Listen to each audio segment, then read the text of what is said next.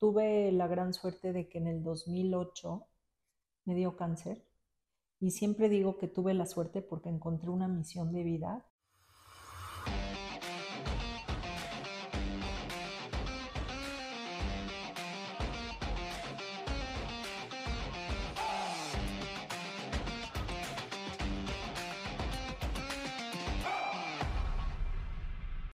Estamos aquí con Rina Hitler, experta en cáncer de mama, fundadora de Fundación Alma y ahora CEO de ILAN. Rina, bienvenida. Muchas gracias por estar aquí. Gracias a ti, Caro, por el espacio. Eh, bueno, platícanos un poquito sobre, vamos a empezar con Fundación Alma, platícanos un poquito sobre cómo empezaste esta fundación. Pues mira, yo de profesión soy médico cirujano y tuve la gran suerte de que en el 2008 me dio cáncer y siempre digo que tuve la suerte porque encontré una misión de vida, porque entendí por qué era doctora, por qué hacía lo que hacía. Y desde entonces, eh, además de mi proceso, fue como que el momento más choqueante para mí, cuando yo me vi cómo había quedado. Ya era doctora, ya sabía de qué iba el tema de la reconstrucción mamaria. Entonces decidí que si tenía una segunda oportunidad iba a ser que todas las mujeres tuvieran acceso a este tipo de cirugías de reconstrucción y así nace Fundacional. ¿Cómo te sientes cuando te dicen que tienes cáncer? Eh, fíjate que cuando mis pacientes llegan conmigo, la primera pregunta es ¿por qué a mí? A mí no me pasó eso. Desde el día uno, como que cambié el chip para entender para qué me estaba pasando a mí. ¿Y cómo fue el proceso de desde que te dijeron hasta que pues ya, ya estabas libre de... Mira, yo siempre he sido una persona muy positiva. La verdad es que tengo una familia increíble. Mis hijas estaban muy chiquitas que realmente yo pensaba en no me puedo morir. Eh, el papá de mis hijas se fue, pero tuve una red de apoyo increíble. Ya sabía por lo que iba a pasar y desde entonces me cayó el 20 de lo afortunada que soy en México desde haber crecido en una casa sin violencia hasta tener un seguro médico que me pagó todo y si me hubiera tenido que ir a China o a donde fuera, me hubiera ido. Entonces, hoy te puedo decir, después de tantos años y de ver tantas pacientes, que el 60% del éxito de un tratamiento es la actitud. Y creo que a mí la actitud me caracterizó desde el día uno de decir, voy a estar perfecto. ¿Y cómo mantuviste esta actitud positiva con todo lo que estaba pasando en tu vida? Mis hijas. O sea, mis hijas estaban muy chiquitas. Eh, Orly tenía uno y medio, Julie tenía cinco. Yo decía, no, no, no las puedo dejar huérfanas. Necesito una segunda oportunidad.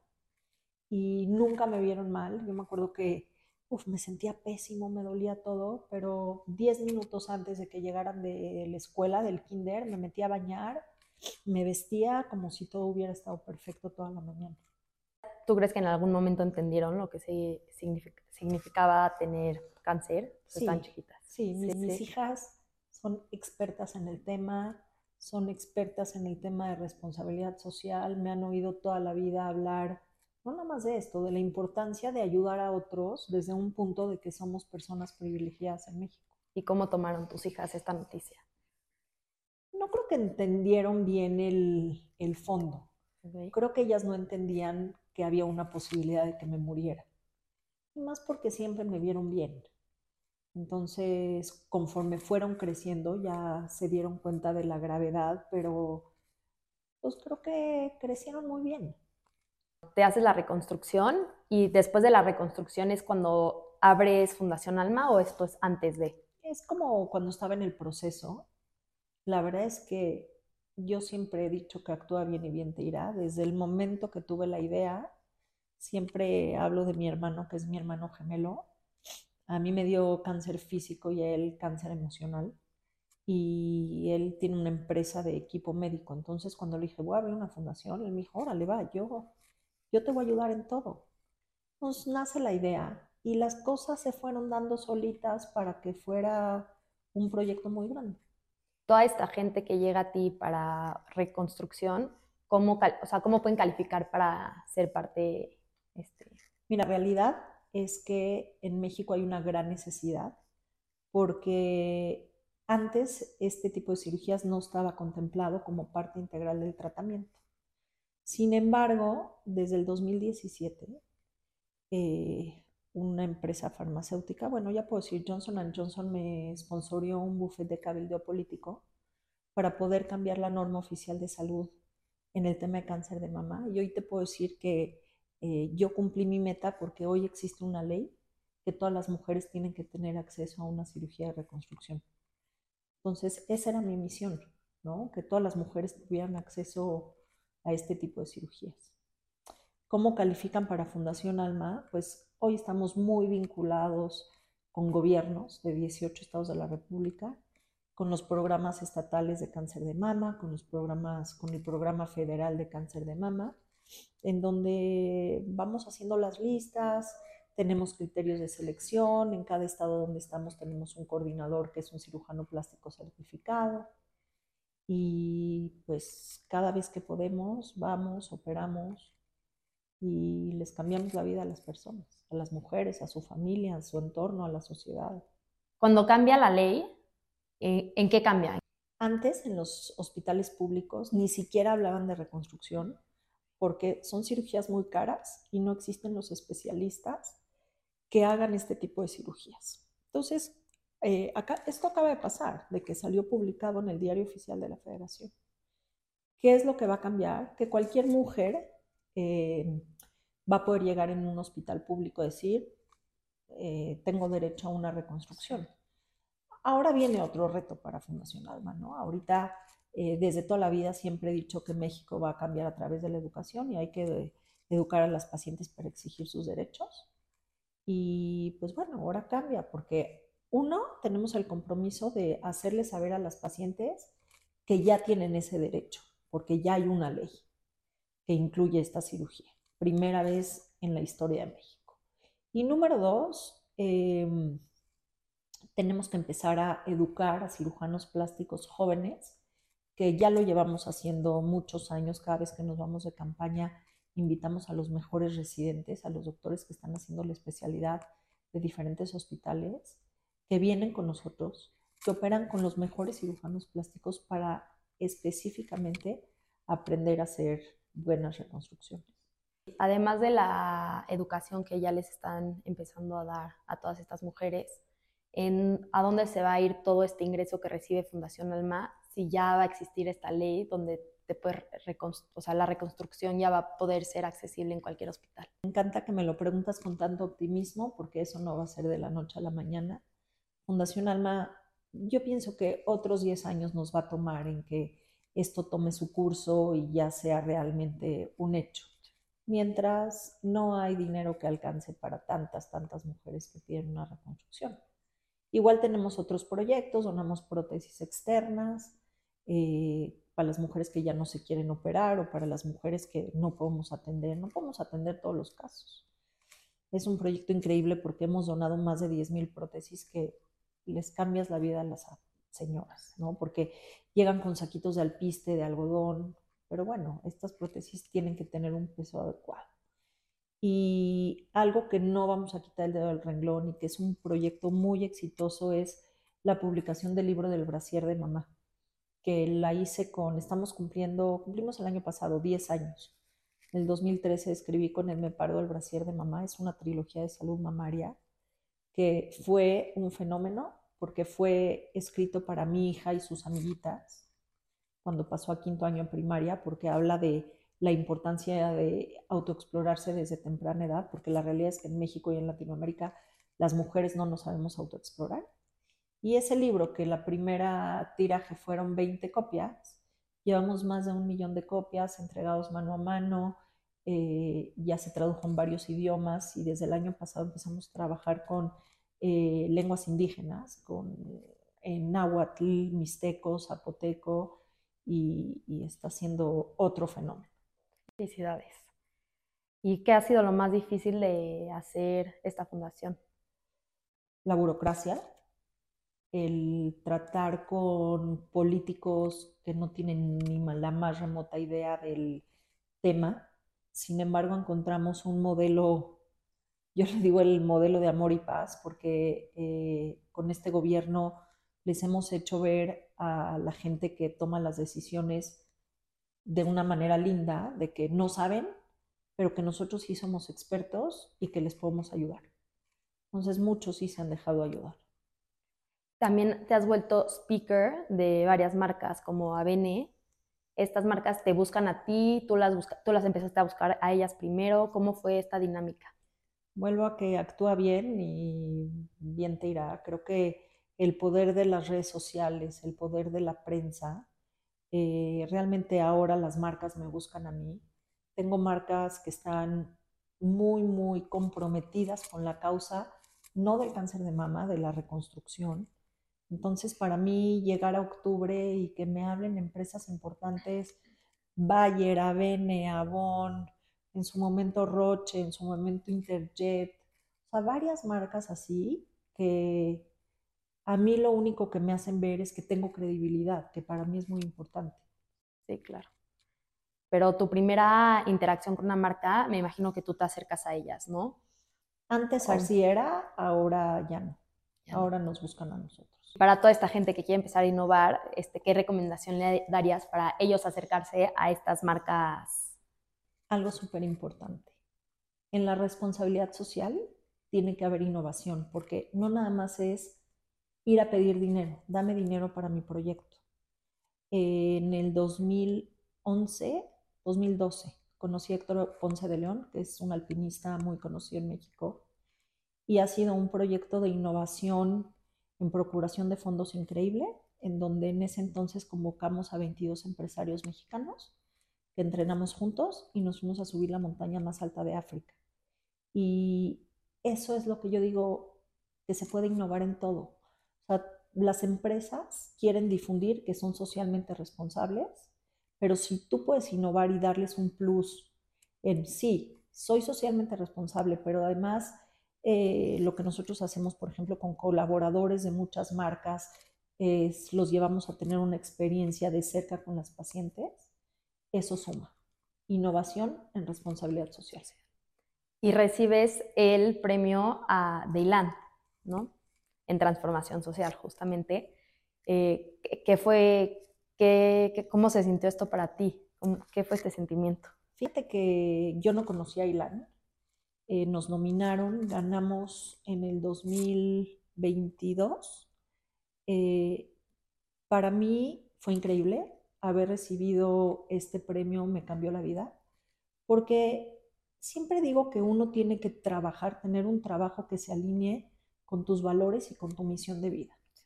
Eh, uno de mis valores más importantes y que siempre hablo es un valor, el valor de pertenencia tengo un vínculo muy importante con Israel de toda la vida, de muchos años, porque eh, me fui cuando acabé la prepa, eh, cuando estaba en la universidad como estudiante de medicina hice varios intercambios, luego como especialista, he vivido ahí mucho y cuando conocí a Ilan, cuando nos dieron el premio, dije, qué gran institución, se alinea a mis valores y a lo que quiero hacer el resto de mi vida.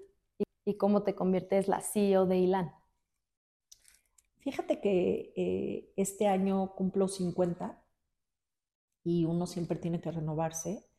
Fundación Alma cumplió un ciclo. Eh, es como mi bebé, es como, ya creció, ya la puedo soltar.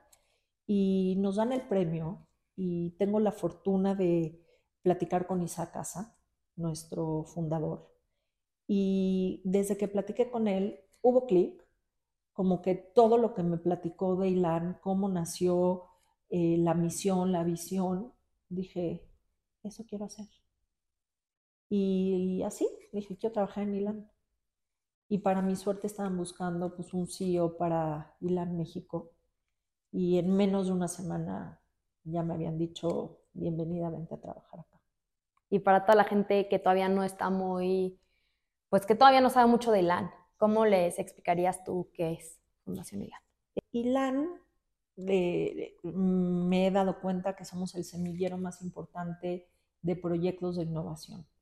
¿Por qué? Porque premiamos proyectos en las universidades, los proyectos más importantes que eh, las, las universidades, siete universidades de nuestro país tienen, Y eso nos abre oportunidades increíbles de poder conocer proyectos que tienen un gran futuro para mejorar la vida de las personas. Para mí eso fue como un punto clave para decir, ILAN está lo máximo, porque no nada más eh, premiamos proyectos de innovación, son proyectos de innovación que mejoran la vida de las personas.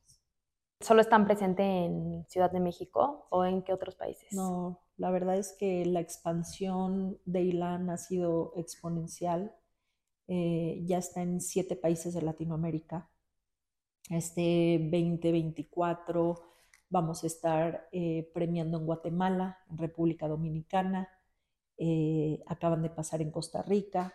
Estamos trabajando con Argentina.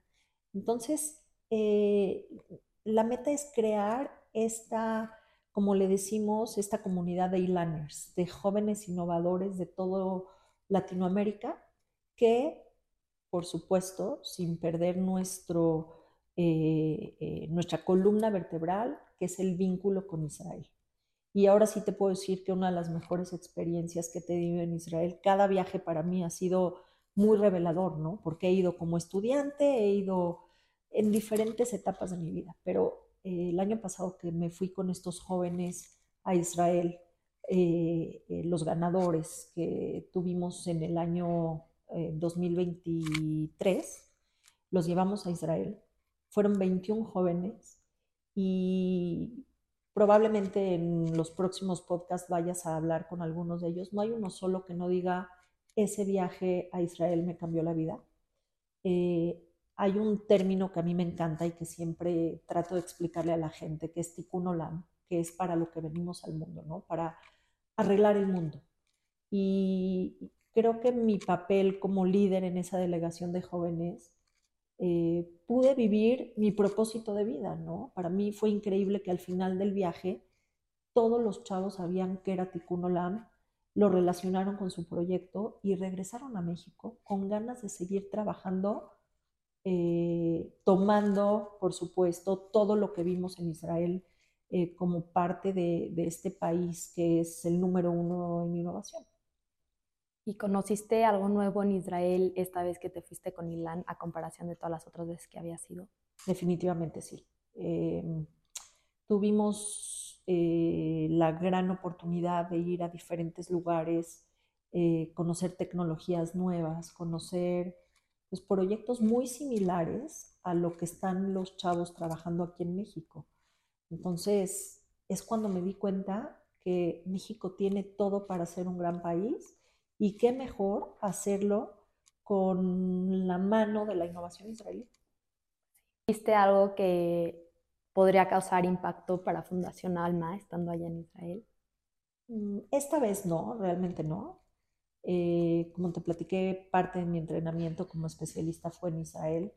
El tema de, tenemos, teníamos, desafortunadamente el año pasado murió un gran cirujano plástico israelí que también es un icono, fue un icono en todo el mundo.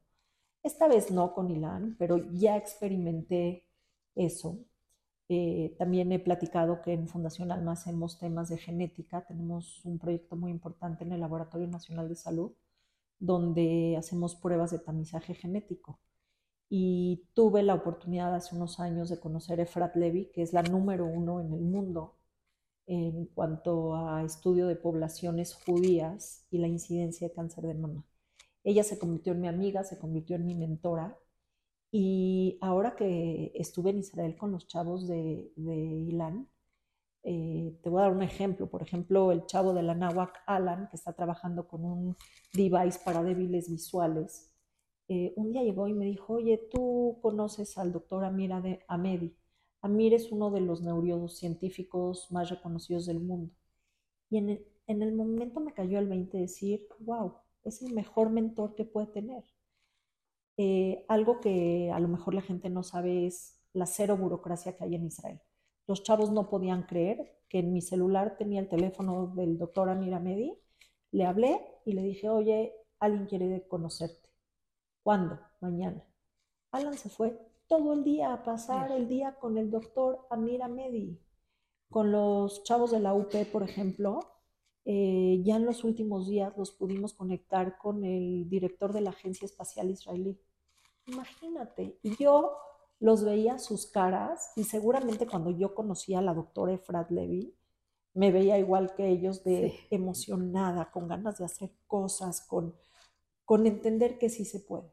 Entonces también lo que hace es conectarlos con pues esta gente, ¿no? Como buscar un mentor para ellos, buscar apoyo más que nada este, para estos chavos que... Vincularlos con, con Israel, que ellos vean que sí se puede y, y, si los podemos parear con algún mentor, no nos cuesta nada. Entonces, se los presentamos y ya lo que ellos trabajen de aquí en adelante está perfecto. Todos estos universitarios que les gustaría presentarnos sus proyectos, ¿cómo le pueden hacer? Pues mira, eh, es mi principal objetivo crear una comunidad muy sólida de jóvenes innovadores. Para mí el futuro de ILAN está en los jóvenes, aunque no hay que dejar de un lado pues, los premios ILAN a otras empresas, ONGs y personas que están haciendo la diferencia, que hay proyectos espectaculares. Sí creo que el futuro está en los chavos y me quiero enfocar como directora de ILAN a darles fuerza, a ayudarlos a crecer sus proyectos y a que creen una red entre ellos de networking, porque el Instituto Politécnico Nacional, por ejemplo, ahorita me viene a la mente que tienen todo este laboratorio de robótica, con los de la NAGUA, que también están haciendo cosas, yo siempre he pensado que el, trabajo en equipo es mejor. Eso es lo que queremos. Viendo tantos proyectos de innovación, ¿cuál qué, qué, consejo darías tú para pues, toda esta gente que quiere innovar y no sabe ni cómo empezar? Que se avienten yo creo que esto de si te da miedo, hazlo con miedo, está tan trillado eso y todo el mundo lo dice, pero es verdad. Si no arriesgas, no ganas. Y lo más importante, te lo tienes que creer. Tienes que creer que tienes el mejor proyecto. Aunque nadie te lo haya dicho, o aunque alguien te haya dicho tu proyecto está dos, tres son, créete que tienes el mejor proyecto, porque eh, está comprobado que cuando tú te crees las cosas y le transmites a otra persona tu proyecto, que eso lo, yo, lo, escucho muy seguido de, donantes, ¿no? Me es que tú transmites tu proyecto con tanta pasión que todo el mundo te cree. Entonces, cuando te crees lo que estás haciendo, a mí me dicen, es que eres muy intensa. No soy intensa, soy apasionada. Y cuando le transmites eso a la gente, ellos también se lo creen. Se lo creen. ¿Cómo le dirías a, estos innovadores que mantengan la motivación al encontrarse con estos obstáculos que pues muchas veces la gente dice, no, ya, yo ya aquí acabé? ¿Cómo les dirías tú que mantengan esto? Va a llegar con que llegue una sola persona y confíe en ti, ya lo hiciste. Esto se vuelve una forma como una bola de nieve. Y cuando una persona cree en ti, te da seguridad, eh, yo lo que siempre digo es, búsquense mentores. Habemos mucha gente en México que nos fascina a través de nuestra experiencia, a través de lo que sabemos, ayudar a los chavos. A mí me encanta que me hablen y me digan, oye Reina, mira, estoy buscando X, Y o Z. Yo tengo eh, como en mi sistema un, un sistema que si llega alguien y me dice, oye, quiero hacer esto. Si yo conozco a alguien que lo puede ayudar y lo tengo en mi celular, nunca digo déjame ver. En ese instante le marco, oye, mira, tengo a Caro que quiere hacer un podcast y creo que tú le puedes ayudar. ¿Me puedes echar la mano y, puedes platicar? He conectado a muchísima gente y por eso digo, con que una persona crea en ti, ya le hiciste. Ahora como CEO de ILAN, ¿qué dirías que ¿Qué es lo más difícil, lo que más te ha costado trabajo como CEO y lo que más te ha gustado? Me rompe el corazón la situación de Israel. Eh, creo que sí, en estos meses hemos tenido que replantear nuestras delegaciones, nuestra delegación VIP que eh, pues ya estábamos empezando a planear para llevar a empresarios a ver temas de transporte, eh, replantear qué vamos a hacer, eh, no está fácil encontrar gente que quiera ahorita donar para proyectos que tengan que ver con Israel. Está muy difícil. Sin embargo, eh, creo que estoy feliz de cómo se desarrollaron los proyectos eh, que hicimos con las universidades, en donde entregamos los premios en cada universidad, porque fue el primer año que lo hicimos así. Le dimos su espacio a cada universidad, fuimos a hacer un evento en cada universidad, pero lo que más me llenó es cómo las autoridades de todas estas universidades, sus mensajes de solidaridad, sus mensajes de apoyo, y es lo que el mundo necesita ahorita, unidad. Y bueno, ahorita te voy a hacer unas preguntas que nos hicieron para ti a través de Instagram. Eh, para los que no saben, siempre que venga un invitado al podcast, van a poderle hacer preguntas a través de nuestro Instagram. Nuestro Instagram es ilan.lat. Entonces ahí van a poder poner sus preguntas. Eh, que esto me recuerda, Rina, si alguien te quiere encontrar en redes sociales a ti o a tu fundación, ¿cómo te pueden encontrar? Estamos en todas las redes sociales como Fundación Alma. Yo también estoy en todas las redes sociales como Rina Gitler. Ok, empezamos con las preguntas. La primera pregunta es, en una carrera llena de éxitos, ¿cuál ha sido el momento más difícil?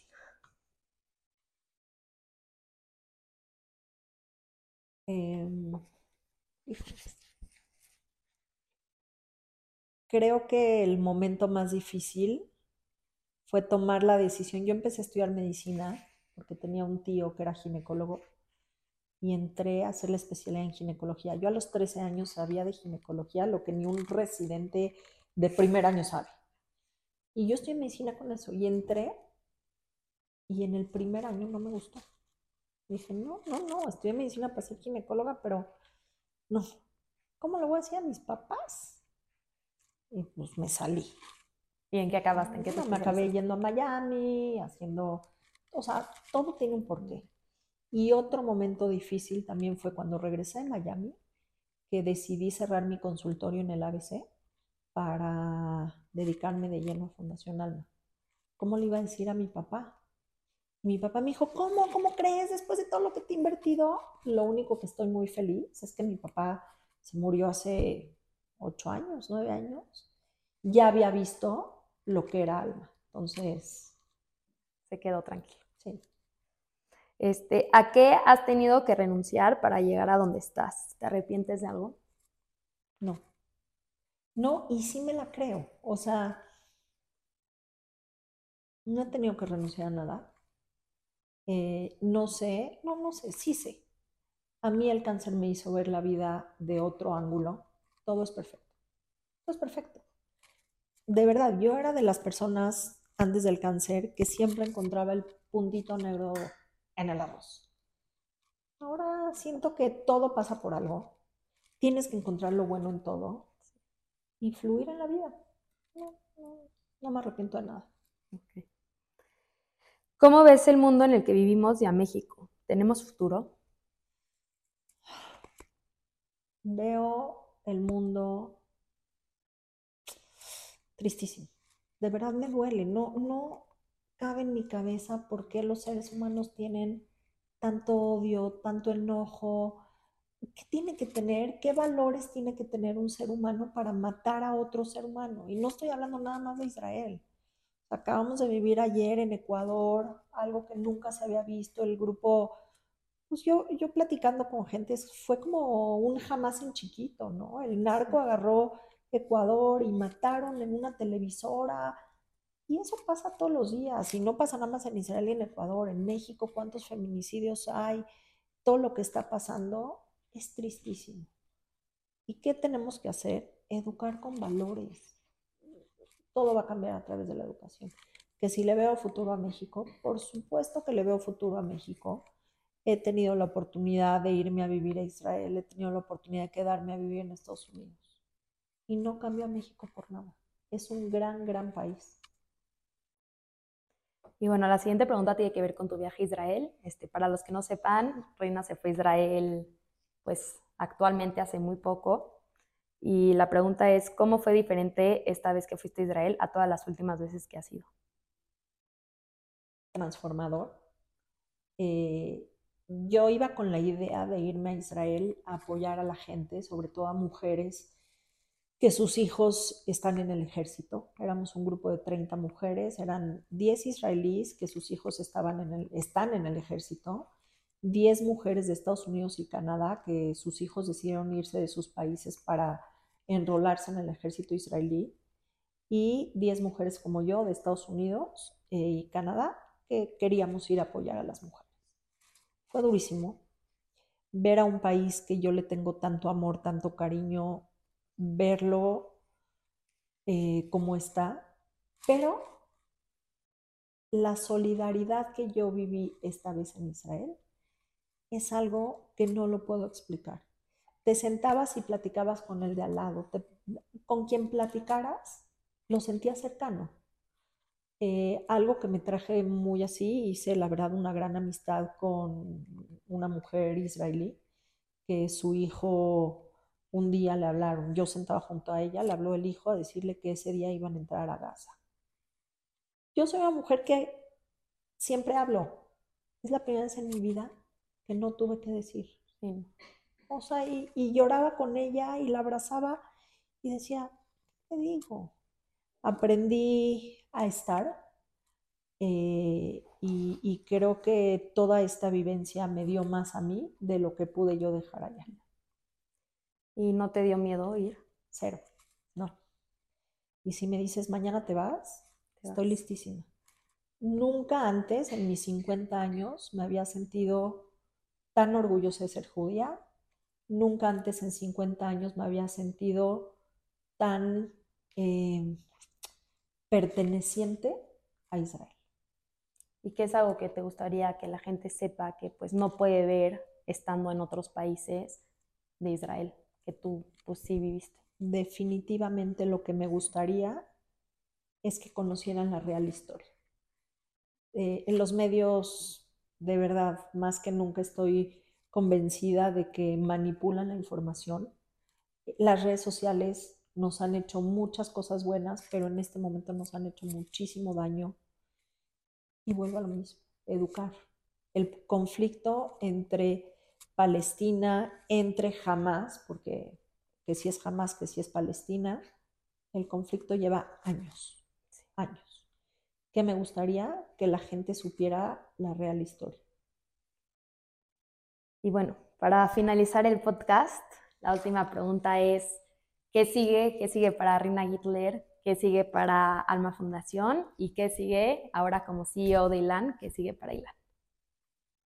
Sigue eh, crecer ILAN, que no falte un solo país en Latinoamérica en donde no tengamos presencia en México y también en Latinoamérica ser el referente en proyectos de innovación, que ya lo estamos logrando, eh, y crear esta comunidad sólida de Daylanners, que todos los proyectos increíbles para cambiar la vida de las personas se conozcan.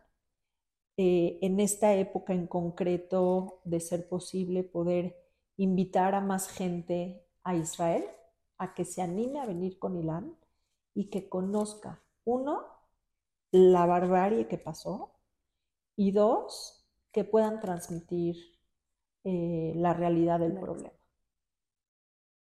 Fundación Alma es una institución que marcha sola. Hoy por hoy puedo decir que tengo como aliados, colaboradores, voluntarios a los mejores cirujanos plásticos. Tengo un gran equipo de trabajo. Eh, yo seguiré yendo a las campañas cuando vayamos a los estados, que además es un tema, sabes, muy social porque llevamos tantos años juntos todos que todos esperan la campaña. Y, pues bueno, ser felices, ¿no? Sí, claro. Pues Rina, muchas gracias por venir y por tu tiempo. Este, mucho éxito en tus siguientes proyectos y estamos muy emocionados por ver qué sigue con Ila. Puras cosas buenas, seguramente.